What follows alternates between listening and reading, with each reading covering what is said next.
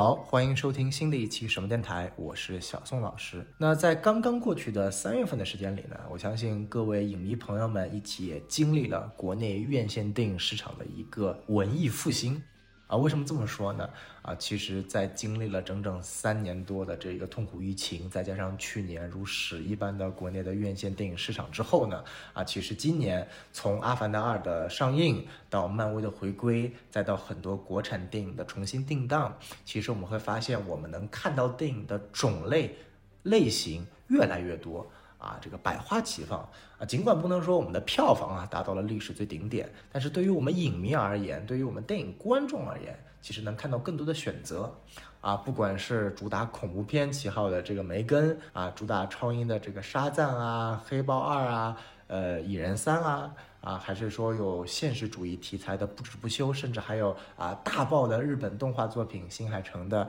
铃芽护地》，可以看到我们的选择非常非常多。那么接下来我们步入了四月的时间，其实这样的选择并没有减少，反而四月的这个新片啊。啊，不管是我们今天所提到的这个国内的院线市场，还是一些流媒体的电影，甚至流媒体的剧，都有非常多非常多的选择可以供大家来这个享用。所以说今天呢，也特别推出这一期节目啊，来给大家盘点一下这个值得观看、值得推荐，甚至说啊，值得去细细品味的啊，在四月份的一些电影和电视剧。好，那我们首先来看一下，就是大家最关注的国内的院线电影市场。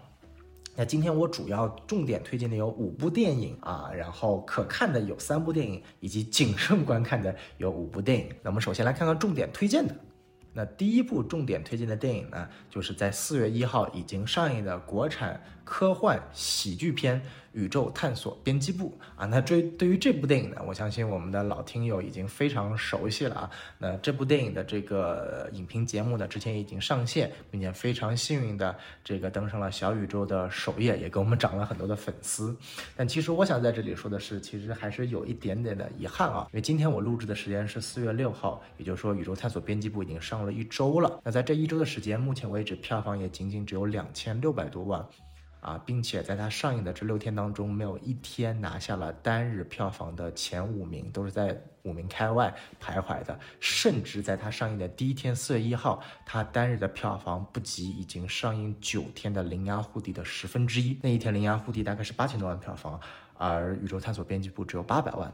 啊，作为一部我非常喜欢的如此优秀的啊呃探寻人内心的这样的一个诉求和讨论存在主义的这样的一个啊从技法上功底上。编剧上，甚至表演上，可以说是啊，不能算是顶级，但也是接近顶级的超级上乘作品的这样的一部表现来说，它的票房无疑是啊有点让人失望的。所以说，在这里呢，也非常希望大家啊，如果还没有看过这部电影，一定要在接下来的时间，趁还有排片的情况下，多多去影院观看，并向身边的朋友推荐这部电影。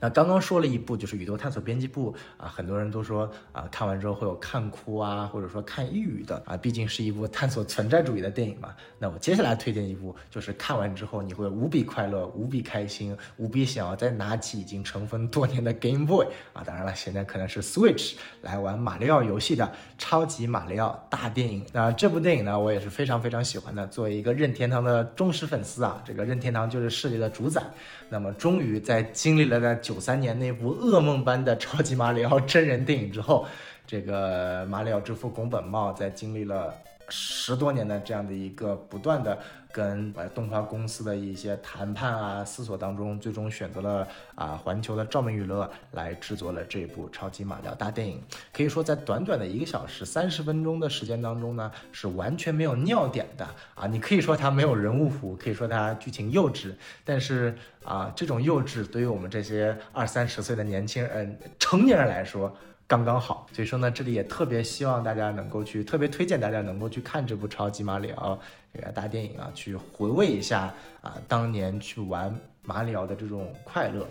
啊。我自己是个任天堂粉丝嘛，任天堂第一方出品的，不管是塞尔达呀、马里奥啊、卡比啊、森喜刚啊。啊，都是一些我觉得是可以贯穿所有年龄段，让所有人都能够去体会那种快乐的，啊，而不是一些比如说打着血腥暴力旗号啊，或者说是也也需要不断干的那种开放世界作品。它一直在用啊不断创新的玩法和适合全年龄段的一些设计来去打动我们所有人。所以说。看完这部电影，我就拿起了手上的 Switch，重新打开了这个超级马里奥这个奥德赛啊，玩了起来。啊，那这部电影呢，也已于四月五号清明节已经在国内上映了。那票房成绩呢，只能说是一般，目前为止大概也就五千多万的票房。那这部电影呢，由于是一部啊，可以说是大制作，所以还是推荐啊，如果有可能的话，在 IMAX 或者杜比影院进行观看，来获得最佳的这个视听的观看体验。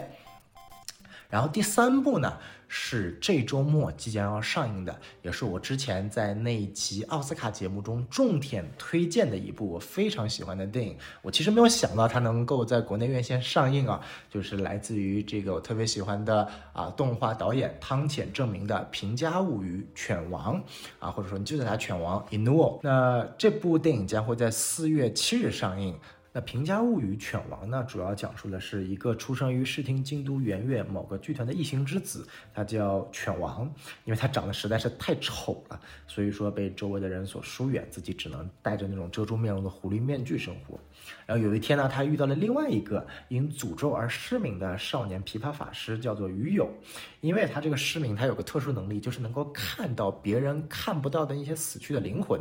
那么他们就在一个啊野外去发现了很多当年死在为平家征战的那些战士。因为我们知道啊，平家平清盛家族是日本历史上一个非常牛逼的一个家族。那么，所以说也是《平家物语》这个呃故事所讲述的这样的一个主角一家，所以说这部电影也叫《平家物语：犬王》。那么，呃，他们获得了很多这些失去灵魂的将士，告诉他们当年发生在战场上的很多故事，他们又把这些故事改编成了这个音乐剧啊、歌剧啊、歌曲等等。然后演唱出来，然后获得了很多很多人的这样的一个热爱。所以说这部电影啊，可以说从首先从视听效果上来说啊，汤浅证明嘛，啊这这个春宵苦短啊，这个四叠半神话大戏啊。啊，包括这个乒乓啊等等，包括印象岩啊，可以说它在这种啊光怪陆离的这种视听效果上绝对是非常强的。然后，但是除了这一方面呢，我觉得它所打造的这个非常牛逼的一种啊这种日式的摇滚古代琵琶去和弦奏乐的这一场盛大的音乐会的背后，其实是讲述了一个非常深刻深远的。啊，与权力有关的一个故事，那这里就这个不剧透啊，因为毕竟啊，在这个奥斯卡这期节目上不小心剧透了一点点，被人骂了，所以说啊，今天作为这个推荐也是不剧透，因为真的没有想到它能在国内院线上映啊，就是如果有机会的话啊，也是在有。排片的时候可以尽快去，因为我也预想到了这部电影肯定没有太大的这样的一个排片基础。然后接下来呢，我相信是一个七零八零后的朋友们会非常非常非常非常喜欢的电影，就是在四月二十日终于上映的《灌篮高手》大电影的 First Slam Dunk。我作为一个啊九五后。观众确实，《灌篮高手》我真的没有没有怎么看过，我可能就熟悉这个叫樱木花道和流川枫，然后以及那一句非常著名的“教练，我想打篮球”，可能其他都都不知道。但是我非常清楚他在啊七零八零后，甚至一些九零后的这个粉丝心中留下的这个不可磨灭的印记。那这部电影也将改编自整个《灌篮高手》漫画中的最后一章啊那一场精彩的大战啊，所以说，嗯，对于。灌篮高手非常熟悉的用户一定是不能错过的。四月二十日可以去看这部电影，我相信它的票房应该也可以跟《铃芽护地》有这么一拼，毕竟在国内还是有非常大的这个粉丝基础的。对于没有看过《灌篮高手》的啊观众呢，我觉得可以跟我一样，在这段时间先去补一补漫画，大概的对一个故事情节有个基础的了解。不然你硬上院线看这部电影啊，不仅仅是情节看不懂，这些让人感动的点啊、瞬间啊，我觉得还是会看得一脸懵逼的。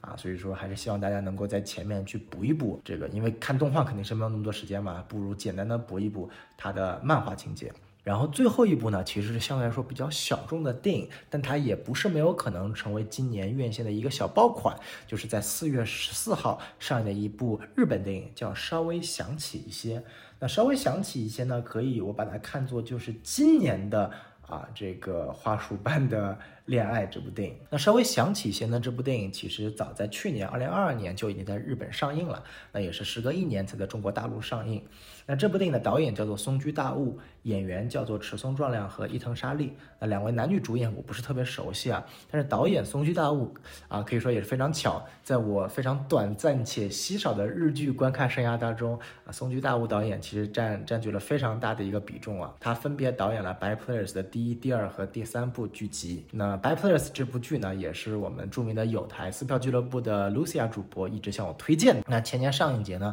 我也是有机会。去去电影院看了《By Players》最终的这个硬化化的这样的一个大电影，所以说啊，同样都是这个导演，我也特别期待稍微想起一些这部电影。那这部电影呢，据看过的很多朋友跟我说，它是有点类似于李沧东导演的《薄荷糖》和。这个花束般的恋爱相结合的一部电影，因为它全片采用的是倒叙的模式。然后呢，它以每年的七月二十六号这个时间，也是男主的生日为节点，去分别讲述了在过去七年的七月二十六号当中，男主和女主发生的爱情故事。然后也去回顾了这一段，我们可以说啊，也就不叫剧透啊，就是就是很明显，就是一段无疾而终的爱情，就像花束般的恋爱一样啊。然后呃，可以说嗯。当然，这一部的呃，从风格和感情可以说更加的虚无缥缈，更加的浪漫诗意，比起可能《花束般的恋爱》当中如此啊直白，或者说如此这个具体的这样的一个对于男女主的这个爱情的这样的一个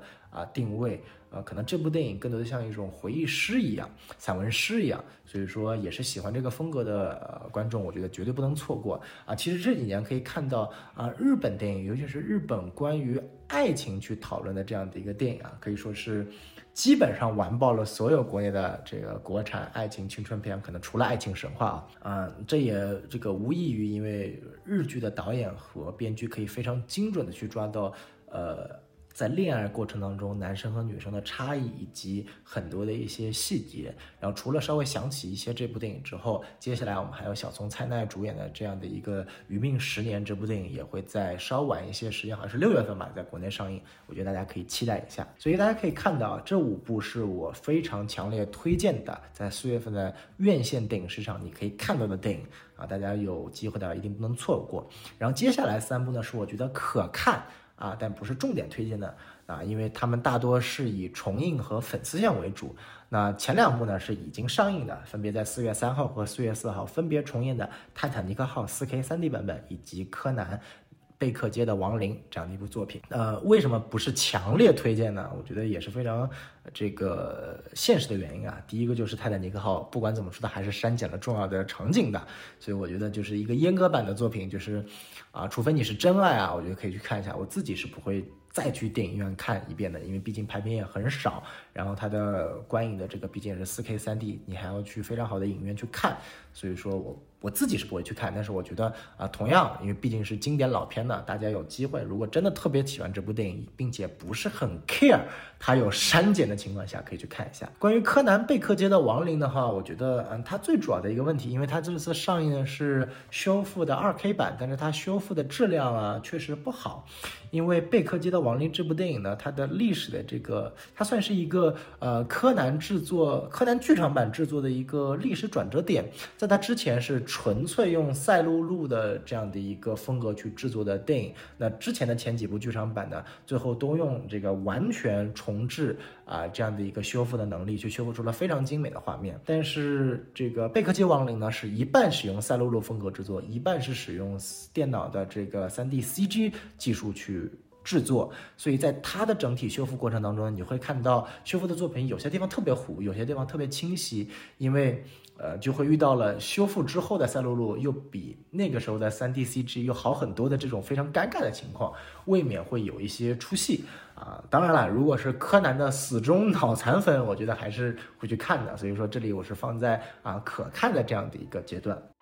然后这两部电影都是已经上映了。然后第三部呢，是在四月十五日由台湾的著名的导演陈真道执导的《爱很美味》的电影版。啊，这个非常有意思啊，因为《爱很美味》本身是在二零二一年上线的一部由企鹅影视出品的非常非常火的一个啊，讲述了三位都市的这个闺蜜。这样的一个大女主剧吧，这样的一个都市青春这个女主剧啊。尽管我没有看，但我知道她，我身边有很多朋友都看了，都非常的呃喜欢，因为陈正道啊，这个也是一个非常去把握这种啊青少年的这种啊，不管是恋爱啊还是青春等等一些细腻角度的这样的一位导演。那这次这样的一个电影版的放映呢，据说是讲述了剧本之后发生的故事。然后呢，目前其实，在前几天已经在成都和重庆进行了粉丝场的超前点映，口碑也非常的好。嗯，但是这个。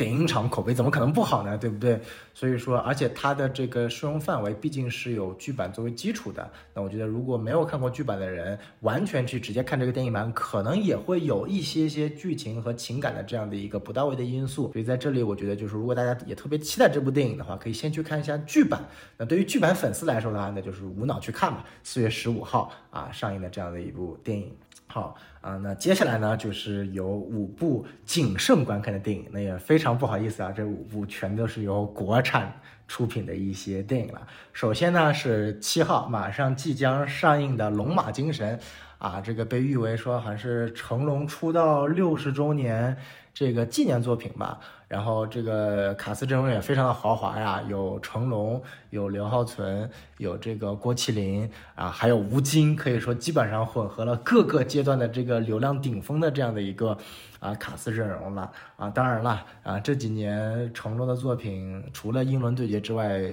这个口碑都不是特别好，再加上这样的一个相对来说流量大于演技的阵容，所以我个人在完全没有合适合理的一个口碑参考的情况下，我建议大家还是谨慎观看啊。它的上限可能就是，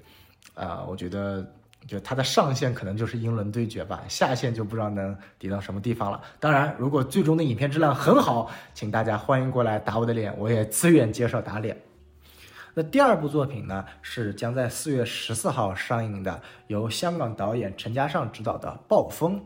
啊，那陈嘉上导演我们知道非常的牛逼啊，曾经也是在香港影坛叱咤风云，拍出了类似于《逃学威龙》啊、《武状元苏乞儿》等等非常牛逼的香港脍炙人口的商业片的这样的一个导演。但是这类型的导演吧。他有个通病，就是他但凡进入北上开始这个在内地开拓市场拍片之后呢，他的影片质量就一落千丈啊！如果你搜一下这个陈嘉上导演之前最近几部在国内拍的电影的这个豆瓣评分啊，貌似都都没有及格，或者说就刚刚及格六点一二三分的这种情况。然后这部电影的卡斯阵容也非常神奇啊，有这个陈伟霆，有这个尹正啊，还有王千源。啊，在如此非常多诸多不确定因素的情况下呢，我觉得也是谨慎去啊这个观望这部电影的这个情况。啊，这个不如等到这个开分了，或者是说大大部分的这个影评出来了之后再去选择啊，看不看？我觉得是最佳选择。然后第三部呢，其实跟刚刚说的《暴风》情况很像，也同样是由香港导演内地北上拍摄出来的这样的一部啊偏港风的作品。那这个导演可能更加的有名啊，就是麦兆辉啊，拍出来了非常著名的《无间道》三部曲的这样的一个导演啊。但是这个电影呢，怎么说叫做《检察风云》，一看就是那种非常港片式的这个。犯罪悬疑题材的类型啊，但是它的卡斯阵容呢更加的离谱啊，黄景瑜啊，白百合啊，冯绍峰啊，然后还有包贝尔，怎么说呢？就是啊，嗯，我是真的期待不得啊。所以说，就是还还是那句话，如果我错了，我甘愿受大家的惩罚。但是真的真的啊，为了大家的这个，毕竟电影很多啊，选择不过来啊，尤其是在这个四月末五一档有很多扎堆的电影。啊，大家为了这个守护一下钱包吗？还是先等一等，只要口碑发酵一下再去选择看不看呢？那既然我们说到了五一档四月底的一些电影呢，还有另外两部，一部呢是这个我们非常熟悉的这个目前的流量内地流量第一小生啊，这个深受陈耳导演热爱的王一博的最新作品。这个对标美国壮志凌云的超级牛逼的空战系列题材作品《空天猎》啊，不对，说错了，《长空之王》。我操，我居然还能想到《空天猎》，我也是挺牛逼的。这个《长空之王》啊，可以说当时啊也是本来是今年这个啊春节档上映，后来好像因为各种各样的原因啊，又有说是因为质量不过关被相关部门直接给批下来了，有说是因为怕这个票房不理想撤档了等等。但不管怎么样，《长空之王》这部作品也定档五一档，会在四月二十八日。上映，那大家也可以去看一看这次王一博能不能一改颓势？啊，去演出来，在无比无名更加牛逼的演技风范呢？啊，尽管我觉得不会，但是王一博的粉丝可以去期待一下，也许你们会有新的进展，对自己的偶像有新的认知和了解。好啊，然后最后一部呢，啊，是由这个我们非常熟悉的这个教授易小星去导演的一部作品，叫做《人生路不熟》啊，又是一部去玩谐音梗的电影。怎么说呢？啊，已经。啊，埋上了浓浓的这个阴影啊！然后接下来看一下这个阵容啊，范丞丞、常远、马丽、张婧仪啊，这层阴影越来越厚了。怎么说？啊，嗯，上线保你平安，下线温暖的抱抱，大家自动来选择要不要去看吧。反正这种啊。偏开心麻花式的无厘头喜剧，再加上易小星的这种啊，当年这个所谓的万合天宜的这种喜剧元素混杂在一起，啊，可能拍得出不错的作品。但我觉得，呃，大概率也就可能跟现在上映的了不起的夜晚大概同一个水平阶段吧。所以大家也是谨慎期待。那我们前面刚刚完整的梳理一下，在四月份。国内院线电影市场上，我们一些值得期待的，或者说大家可能去选择看的一部分电影。再说一下，我们重点推荐的有四月一号已经上映的《宇宙探索编辑部》，四月五号是已经上映的《超级马里奥大电影》，四月七号马上要上映的《平价物语》，四月十四号稍微想起一些，四月二十号《灌篮高手》啊，可以去观看的是目前已经上映的《泰坦尼克号》四 K 三 D 重映版以及《柯南：贝克级的亡灵》重映版。啊，以及四月十五号马上要上映的《爱很美味》的大电影版本，谨慎观看的有四月七号要上映的《龙马精神》，四月十四号要上映的《暴风》，四月二十八号要上映的《长空之王》，人生路不熟，以及四月二十九号要上映的《检察风云》。好，那我们来接下来看一下，在国外四月份会上什么内容。那首先啊，当然我们来看一下国外的院线市场。尽管我们大家都看不到这些电影啊，因为没有资源，也不会放出资源。大家可以先去，如果我们有国外的听众，可以去考虑这些电影。那国内听众呢，可以先就是虚空解馋啊。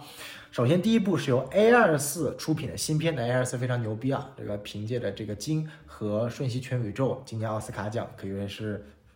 斩获多多啊！那最新的一部作品呢，叫《博很恐惧》，这是一部我非常非常期待的电影。这部片的导演呢，是之前执导了《仲夏夜惊魂》以及《遗传厄运》的天才级别或者说鬼才级别导演 Ari Aster 指导的。然后他的主演呢，也是我们曾经的奥斯卡影帝小丑啊，Joaquin Phoenix。华金菲尼克斯，那这部电影呢？它的预算是有三千五百万美元，可以说是目前为止预算最高、最贵的 Airs 的这样的一个出品的一部电影了。那它基本上讲述的是男主啊，在在这个母亲去世之后，踏上了一段超现实的旅程。他在这个过程当中遇到了很多很多自己不同年龄段的长得跟自己一样的人，所以可以看到他在这个呃海报里面全都是由 Walking Fitness。Phoenix 扮演的不同年龄阶段的他，所以这部电影它的风格也是那种超现实的黑色喜剧风啊，混杂一点这个惊悚恐怖风啊，那这种元素本身也是 A 二四和 Ari Aster 非常喜欢的这样的一个风格。它是否能延续《遗传厄运》这种这种氛围恐怖片的题材，也是我自己非常非常呃这个期待的一点啊。当然，这种电影就是。啊，肯定是没有任何机会在国内上映了，所以大家啊，只能说再等一两个月，等到六月份的时候出资源，可以解解馋。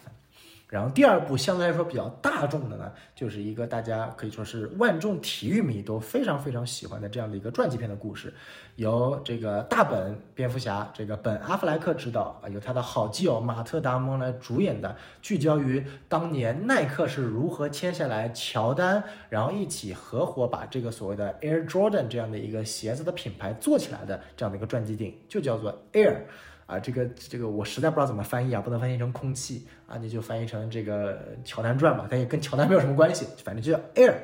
然后这部电影目前在北美已经公映了，它的这个口碑爆好，它的烂番茄的新鲜度，不管从媒体人还是影评人还是观众角度，全都是有九十九分的，将近满分啊。所以说，我觉得这部电影也是大家非常非常可以去期待的啊。这个也是我觉得继。当年这个逃离德黑兰之后，大本又一次以导演的身份去冲击奥斯卡的最佳证明。那经过了这几年被华纳啊等等搞得乱七八糟的演蝙蝠侠的这个这个呃各种破事情，那他现在也终于去可以去拍摄他自己本身想要去拍摄的内容了，大家可以期待一下。然后第三部呢是一个非常有意思的题材，叫做《Renfield》啊，雷恩菲尔德。这是一部聚焦于吸血鬼的题材，由我们非常熟悉的这个影帝尼古拉斯凯奇和小生尼古拉斯霍尔特两位尼古拉斯主演啊，讲述的是著名的大吸血鬼尼古拉，他有一个管家叫做雷恩菲尔德，他是如何在现代去忍受德古拉一些非常奇怪的。请求，但同时他又开始了解人类社会，跟人类社会去做出来的很多很多非常有意思的这样的一个剧情故事。它是一个偏恐怖但又偏喜剧的这样的一个风格。其实我们发现，呃，吸血鬼这个题材啊，一直是我自己非常喜欢的一个题材，也是很多优秀作品去产生出来的一个题材啊。不管是像《夜访吸血鬼》啊，《惊情四百年》啊，然后那个索尼出品的动画《Transylvania》呀，还是由这个著名的德国导演茂脑执导的。这个诺斯菲拉图啊，啊，还是包括我非常喜欢的日本动画《吸血鬼猎人 D》啊，就是吸血鬼风格的作品，总有一种呃淡淡的优雅、血腥、恐怖和一些啊美丽在里面。所以说呢，呃，我们知道这个凯奇和霍尔特都可以算是俊美的这个老年人和小生了，那他们能够碰撞出什么样的血？这个这个火花其实也是我非常期待《Renfield》这部电影的一个原因。刚刚前面讲过这三部，就是目前国外的院线市场上非常非常这个呃这个期待的电影。那接下来两部呢，这非常有意思啊，都是日本电影市场啊即将在四月份上映的电影了。第一部呢是在前几天荣登热搜榜首，被所有的粉丝一通臭骂的著名《名侦探柯南》新剧场版《黑影的铁鱼》。啊，不对，黑铁的鱼影啊！我天哪，这是什么名字啊？什么叫黑铁的鱼影啊？我觉得还是叫黑黑黑影的铁鱼，听起来比较舒服一点啊。反正就不管怎么说呢，他因为这个呃新兰和柯哀之间的党争 CP，已经非常蛋疼的蓝哀之间的莫名其妙的 CP，这个这个阴间 CP 组合引引出来了无数的无法吐槽的剧情啊。尽管啊有人说这个剧情不知道是真的还是假的，但是 I don't know，他以这样的形式。啊，在日本上映的首几日登录了国内的微博头条，我已经能够想象到，等到晚些时候它引进国内的时候，到时候的粉圈的一个盛况情况了。这个我只能说青山刚昌啊，我跟你在此生势不两立，好吧？然后最后一部呢，是我觉得啊，就是尽管名侦探柯南是那种啊，所有粉丝一并吐槽的。但是下一部电影呢，我觉得是不管是粉丝还是路人，以及所有没有看过这部电影的人都会一起吐槽的，就是由著名日漫《圣斗士星矢》改编的美版大电影《圣斗士星矢》真人版。就是你看过它的预告片吗？你看过雅典娜长什么样子吗？你看过《圣斗士星矢》那个服装设计成什么样子了吗？就是啊，星际牛仔真人版最差。真人版的这个名头终于后继有人了，就是，哎，怎么说呢？他将在四月二十八号抢先登陆日本院线，先收割一波日本的铁粉，然后再登陆北美院线。我觉得这种电影呢，你就可以不用引进了，就是真的，真的，我宁愿你引进多几部《龙与地下城》，或者或者 DC 漫威这种烂片，也别引进这种东西伤害我的眼睛。我不知道，呃，我们的听众有没有《圣斗士星矢》的粉丝啊？但是啊，真的如果遇到这种情况，呃。我替你感到悲哀，I'm so sorry。就是星际牛仔的粉丝需要经历的东西，你还需要再经历一遍。好，那刚刚就是我们主要讲的关于国外会上映的院线电影的大概的一些推荐的一个情况。但是讲了也没用，因为我们都看不到啊。对于我们大部分的听友而言，那么呃，接下来我们讲点大家能够在第一时间看到的，就是流媒体会马上出品的一系列的电影和电视剧啊。因为毕竟有资源嘛，尽管这个资源的传播在国内属于。嗯嗯嗯，犯法的，但是 like whatever，对吧？啊，那我们流媒体呢，主要是聚焦于几个主要的平台，HBO Max 啊，Disney Plus 啊，Netflix 啊，Apple TV 啊，Amazon 啊这几个平台。那我们首先来看一下流媒体电影的范畴呢。那首当其冲呢，是由迪士尼家在今年四月二十八号将会上映的一部流媒体电影，叫做《彼得潘与温蒂》（Peter Pan and Wendy）。那毋庸置疑，它也是改编自这个非常著名的这个动画 IP《彼得潘》的。啊，那这部电影的这个阵容呢，相对来说也不错啊。除了有大反派这个裘德勒啊饰演的这样的一个角色胡克船长，而这部电影的女主温蒂的饰演者呢，也是著名的影星啊，《生化危机》的女主米拉乔沃维奇的女儿艾尔安德森，呃，Ever Anderson 啊，那这个女主呢，之前也是在这个《黑寡妇》这部电影当中饰演了小的这个呃这个黑寡妇的这样的一个啊角色的啊，所以说对他的对这个角色比较感兴趣，或者说这个 IP 比较感兴趣的。这个听众可以去看一下这部电影啊，当然我自己对这部电影是呃没有什么太大的这个兴趣的。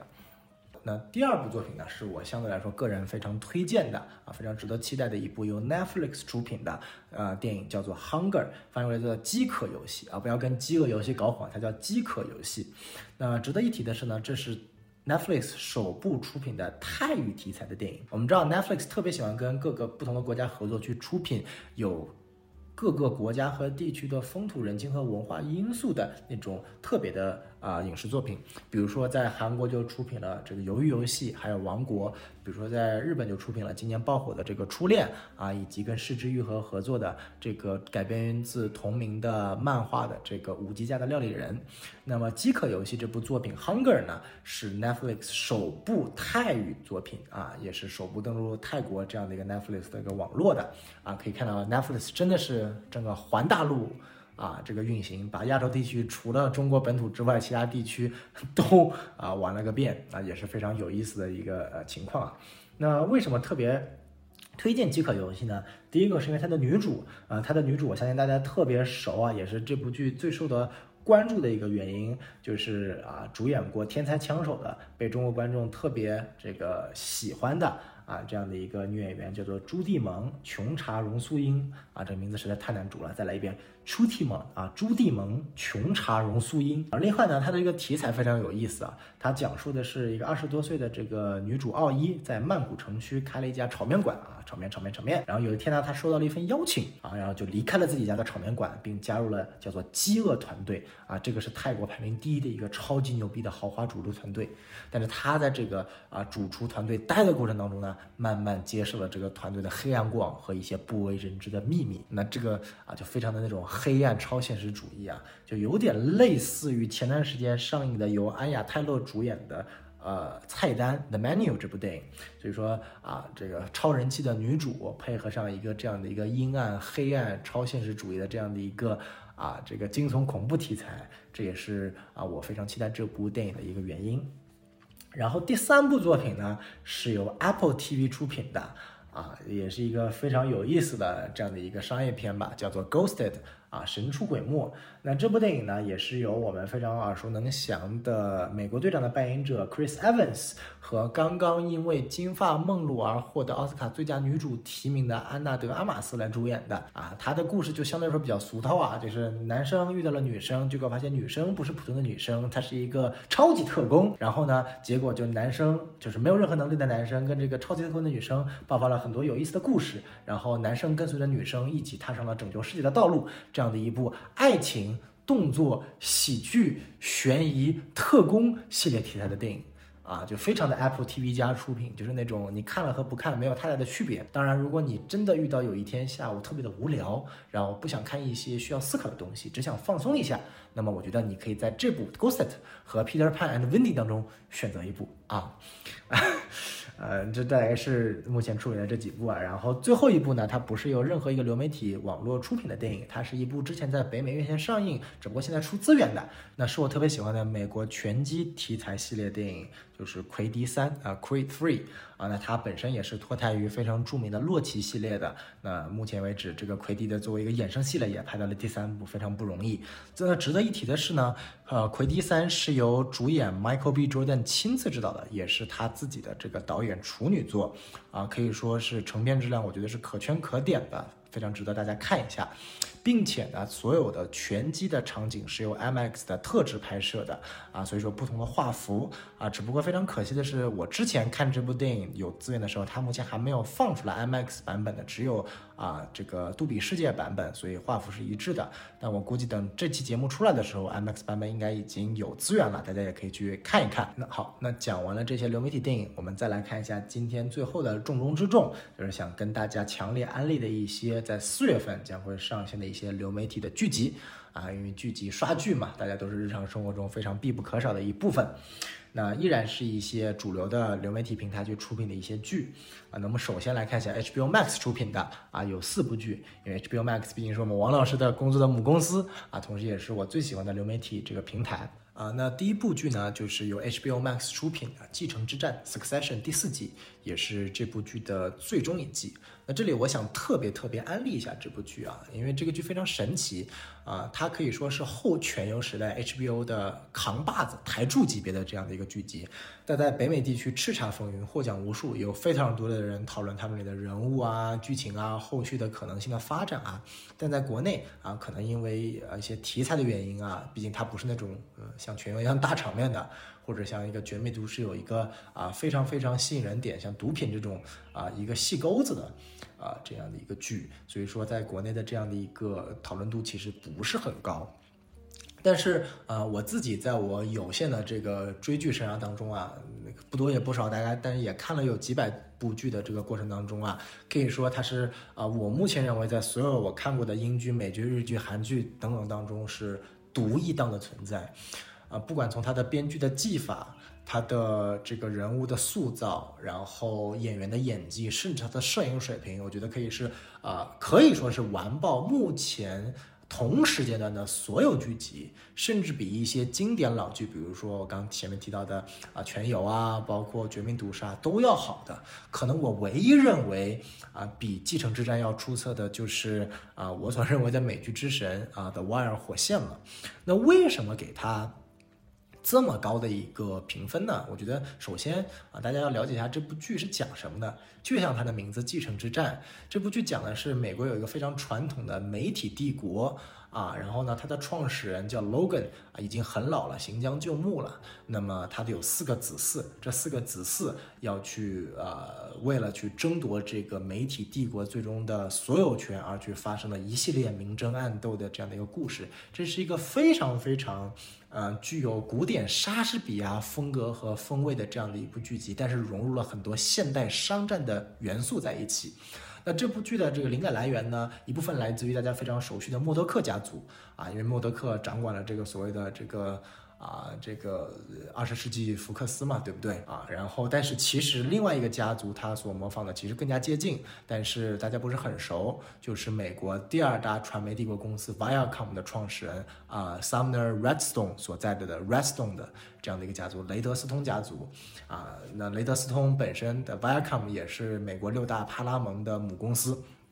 所以说啊，其实这些都是有一定的这样的一个实际的参考的。那这个剧特别牛逼的一点是地方是，他把这些人物塑造的一个个都是那种具有严非常严重的人格缺陷，但你又恨不起来，你会随着你们每一个角色的这样的一个深入去跟随他们的剧情，探索前面的方向。比如说我们前面提到的大哥，大哥叫 Connor 啊，是一个非常佛的人，他对于啊这个争夺夺。整个媒体帝国的所有权其实一点兴趣都没有，比起来另外三个人，但他自己呢，从小就特别喜欢政治，所以他的梦想是用自己家里的这样的一个名声、金钱和人脉，让自己有一天能够成为美国总统这样的一个大傻逼啊。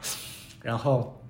二弟呢是整个剧的核心人物，叫做 Candle。啊，他在后期担任了整个剧的一个大家的这样的一个人心所向，因为他是那个站出来跟自己的这样的一个所代表父权阶级的这样的一个大恶霸，他的父亲 Logan 去对立的啊这样的一个角色，但是他也总是到嗯关关键时刻就会掉链子。然后三姐呢叫做 Shawn。啊，是整个家族里面唯一的这样的一个女孩子，所以她自己本身也是一个女强人性格，是一个非常典型的啊个人中心主义、功利主义的这样的一个人。但是在关键时刻呢，她又会被自己的情感所左右啊，然后导致被自己的父亲所利用啊，去对抗这个呃 Candle 啊，或者说其他的人啊。啊，那最后是四弟，是整个剧里面大家都非常，就他是一个最神经质、最恶心、最脑残，但是大家又恨不起来，但你说爱嘛也爱不起来的这样的一个非常神奇的人物啊，就是 Roman Romulus。那这四个人物呢，加上呃从远房过来的一个堂弟。再加上许旺的老公，再加上 Logan 本身这个父权阶级的最顶层 Logan，他以他们这几个人为核心去塑造的一部，既包含家族的这种明争暗斗，又现代商战，又甚至有一些诙谐、讽刺、幽默元素的这样一部剧集。啊，是我个人觉得是非常非常贴合我们现在这样的一个社会的。它不仅仅有那种古典的这种元素在，其实你看上去它描绘的好像是争夺权力、争权夺利的这些内容，其实它所体会到的这种人物的这种呃情感的链接。然后每个人物细致入微的一些剧情点的设计和这些人物塑造他们的性格缺点，其实是可以带入我们生活中的每一个人啊，不管是有什么样的性格缺陷，你可能都可以在这个过程当中找到就是可以去匹配的地方。所以我觉得这是一部啊，可以说是呃非常非常呃适合大家去看的一部剧。然后另外呢，说到它的电摄影风格，这部剧的摄影风格是独一档的，它采用的是一种偷窥式的。呃，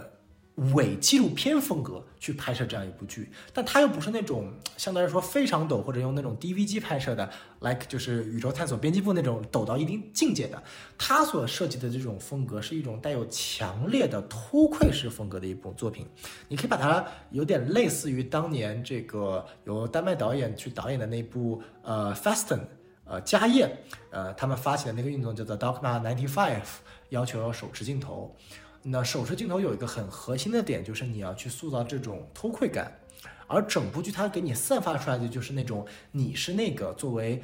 平常阶级，你在去偷窥这个所谓的世界第一梯队、第一阶级、最高等级的一群人，他们日常生活中可能发生的种种故事，可能是非常严肃庄重的，可能是那种争权夺利的，可能是那种非常荒谬你都意识不到的这种事情况。但是你是带有那种摄像师的偷窥的视角，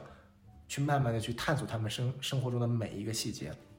这种镜头的设计就可以完美带入整个剧所要传达出的一种古典、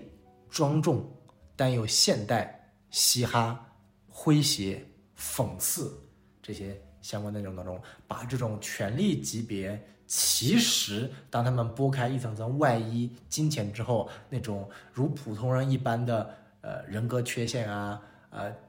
精神缺陷啊，等等，去体现的淋漓尽致。这也是为什么通过这样的摄影模式，包括它的配乐，它的配乐都是以古典和嘻哈结合的风格来进行的。那通过这样的一个剧集表达，你就可以去真正带入这个剧里边的每一个角色。尽管剧里的每一个角色，呃，都比你有钱，都比你有权，但其实扒开这些外衣，你去分析他们每一个角色，都可以带入自己身边的。任何一个事物当中，而且它的剧情的设计非常的精妙，没有不依靠任何大场景、特效制作，它所有的场景你都可以归结为在一个空间里，两个人在对话，哎，三个人在对话，四个人在对话，或者一群人在对话，它所有的剧情情节都是这个样子的，但是你不会感觉到一点的无聊和沉闷，因为它的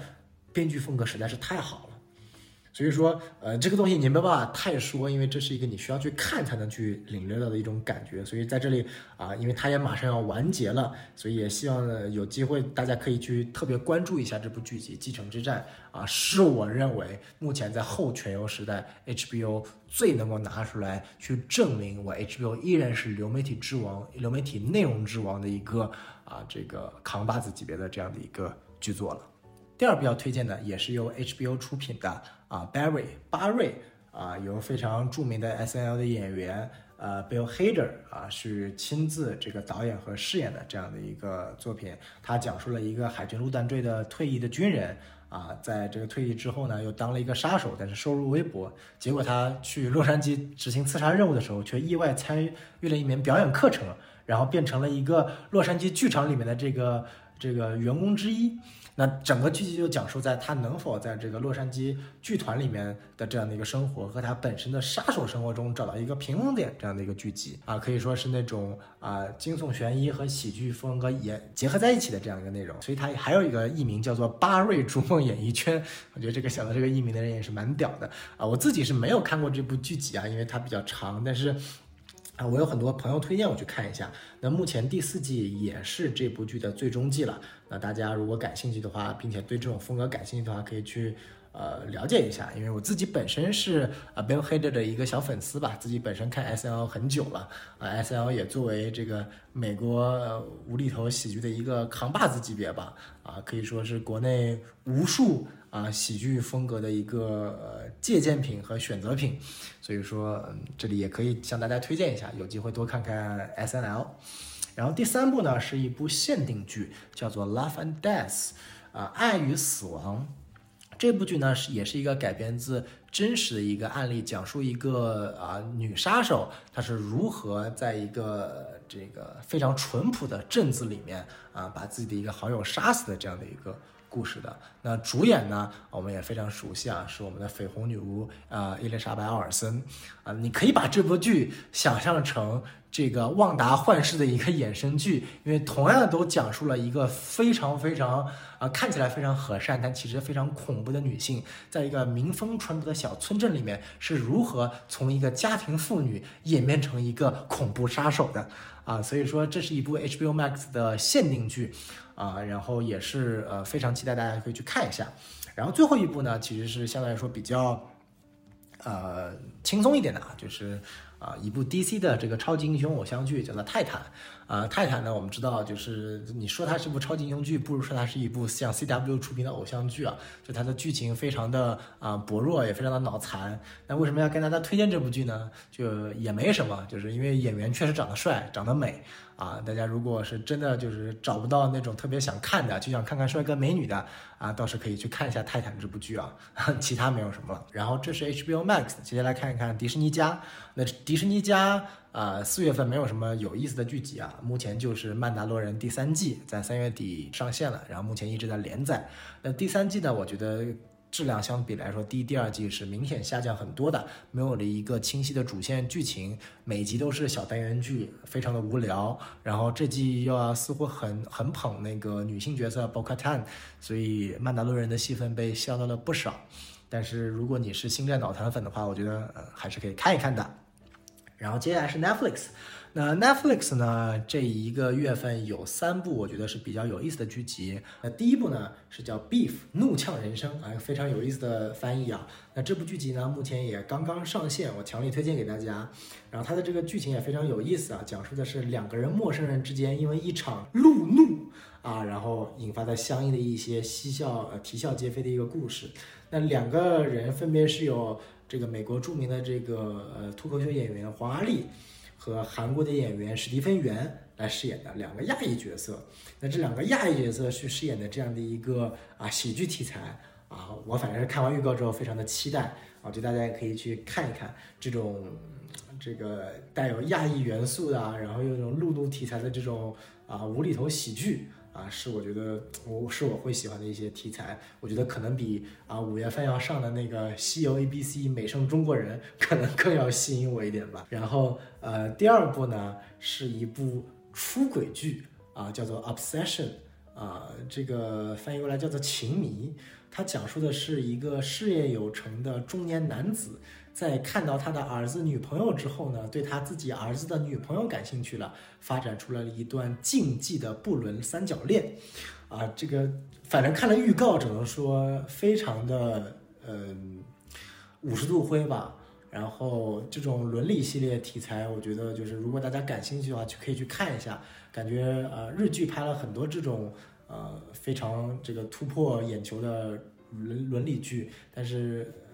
一欧美剧当中，我之前看过的好像就是一部叫做啊《Submission》狱奴的呃作品，那个可能相对来说尺度比较大一点。然后《Obsession》我觉得可能会是一个呃小爆款作品，如果他拍的好的话，所以大家可以去看一下啊。就如果对这个题材感兴趣的话，那第三部呢叫做《鹿角男孩》，也是拍到了第二季。那这个剧集呢，也是由 DC 下面的子品牌 Vertigo 眩晕的漫画所改编的，由小罗伯特·唐尼钢铁侠亲自监制的一部作品。啊，讲述的是在一场非常非常离奇的大瘟疫灾难疫情的之后席卷人类整个社会，导致人类社会百分之八十的人类全部都死亡了。然后接下来活下来的人啊，然后会生出了很多那种半兽半人的存在啊。那本片就围绕着主角这个鹿角男孩去。发现整个世界，发现他自己背后的起源故事，所一系列的这样的一个小冒险题材的这样的一个剧集啊，第一季的质量我觉得还是可圈可点的，所以这里也呃推荐观众去看一下第二季啊，如果对这种啊偏奇幻啊漫画改编的风格感兴趣的话。好，那我们最后来到了 Amazon 亚马逊。那这个月份呢，亚马逊也是试出了很多这个剧集啊，感觉也是这个花费不少。那第一部呢，就是了不起的麦瑟尔夫人，已经拍到第五季了。这个 The Marvelous Mrs. Maisel，我好像就追到了第二季还是第三季啊，然后没有追下去。但是确实剧集质量不错啊，通过一种诙谐幽默的这个啊脱口秀的模式，把女性生活当中遇到的一些困难啊、挫折啊和一些解决对策啊，用一种非常新颖的模式去体现了出来了啊。然后我觉得也是当时啊最早的一批啊带有女性意识的这样的一个。啊，剧集，所以我觉得，呃，如果感兴趣的或者对于这个题材特别喜欢的这个听众，不要错过，已经拍到第五季了。然后第二部呢是叫做《Dead Rangers》聂寇，这是一部改编自一九八八年的著名的这个邪典鬼才导演大卫柯南伯格的同名的啊电影改编的这样的一个剧集，也是由著名的女演员雷切尔薇兹饰演啊，这也是雷切尔薇兹首次出演这个。剧集，这部电影的核心是以性别互换的重塑为主。那莱切尔·威兹他是分饰两角，他饰演的这个曼特尔双胞胎是两位妇产科的医生啊，肩负着改变女性生育方式的使命啊，探讨着女性健康等主题及其面临的问题。哼 这是豆瓣的简介啊，我觉得其实是有一点点。啊，那个使女的故事那种风格的啊，但是又是改编自大卫柯南伯格的作品，我觉得还是可以去期待一下的。目前的这个在国外的这个呼声也很高。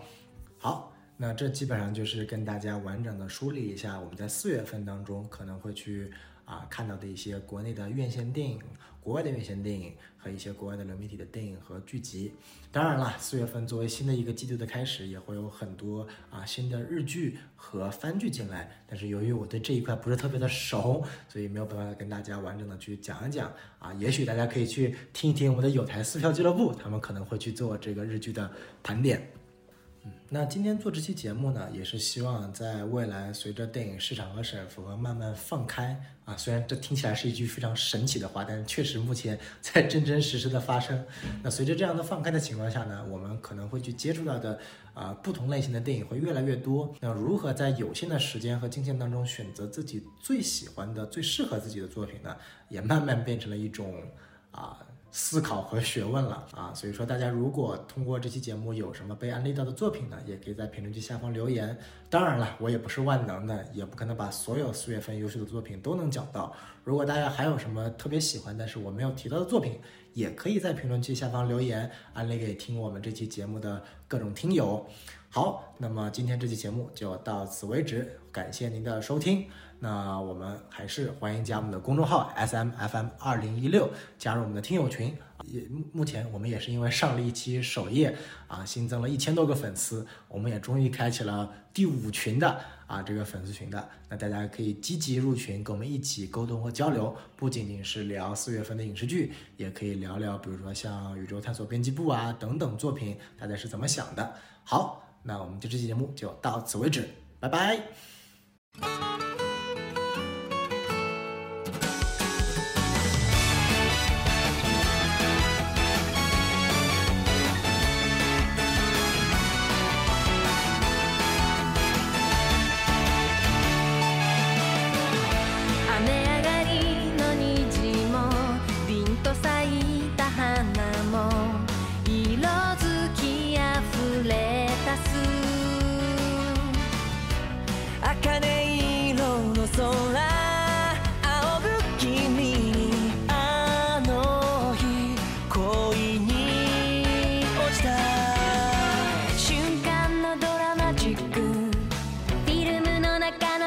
тогда